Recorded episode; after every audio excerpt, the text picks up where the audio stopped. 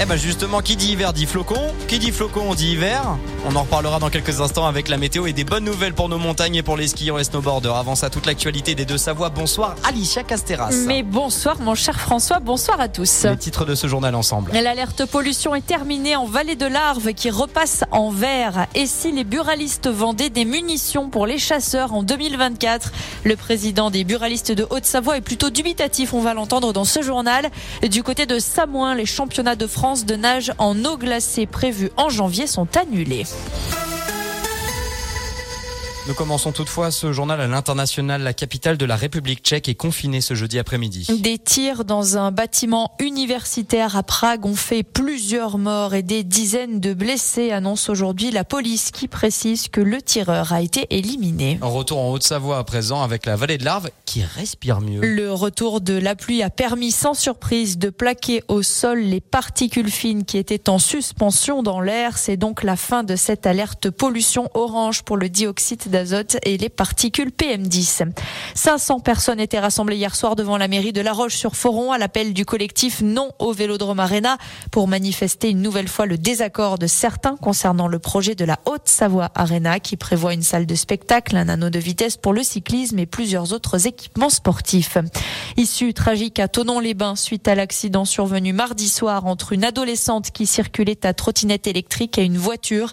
La jeune fille de 17 ans est décédée des suites de ses blessures à l'hôpital de Genève.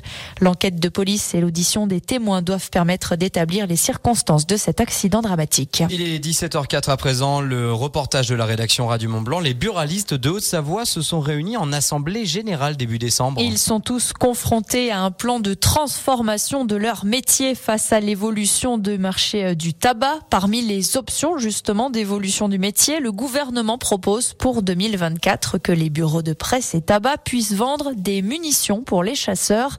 Une mesure que Franck Joly, le président des buralistes de Haute-Savoie, a découvert à sa plus grande surprise et qui le laisse plutôt dubitatif. C'est un dimanche que j'ai appris ça aux, infos comme tout le monde. Quoi. Nous, on n'a pas été consultés. Si ça peut aider certains buralistes, encore une fois, c'est de la diversification. Pourquoi pas? Malgré tout, ça touchera pas l'ensemble, je dirais, du réseau. Ça va être une toute petite proportion de buralistes ruraux, à mon avis, qui vont peut-être le faire. La question que je me pose, c'est au niveau sécurité. Hein, des cartouches, ça se vend pas comme de la on est bien d'accord. Donc, il faudra quand même les conserver quelque part. J'ai bien cru comprendre que ça serait dans des coffres forts.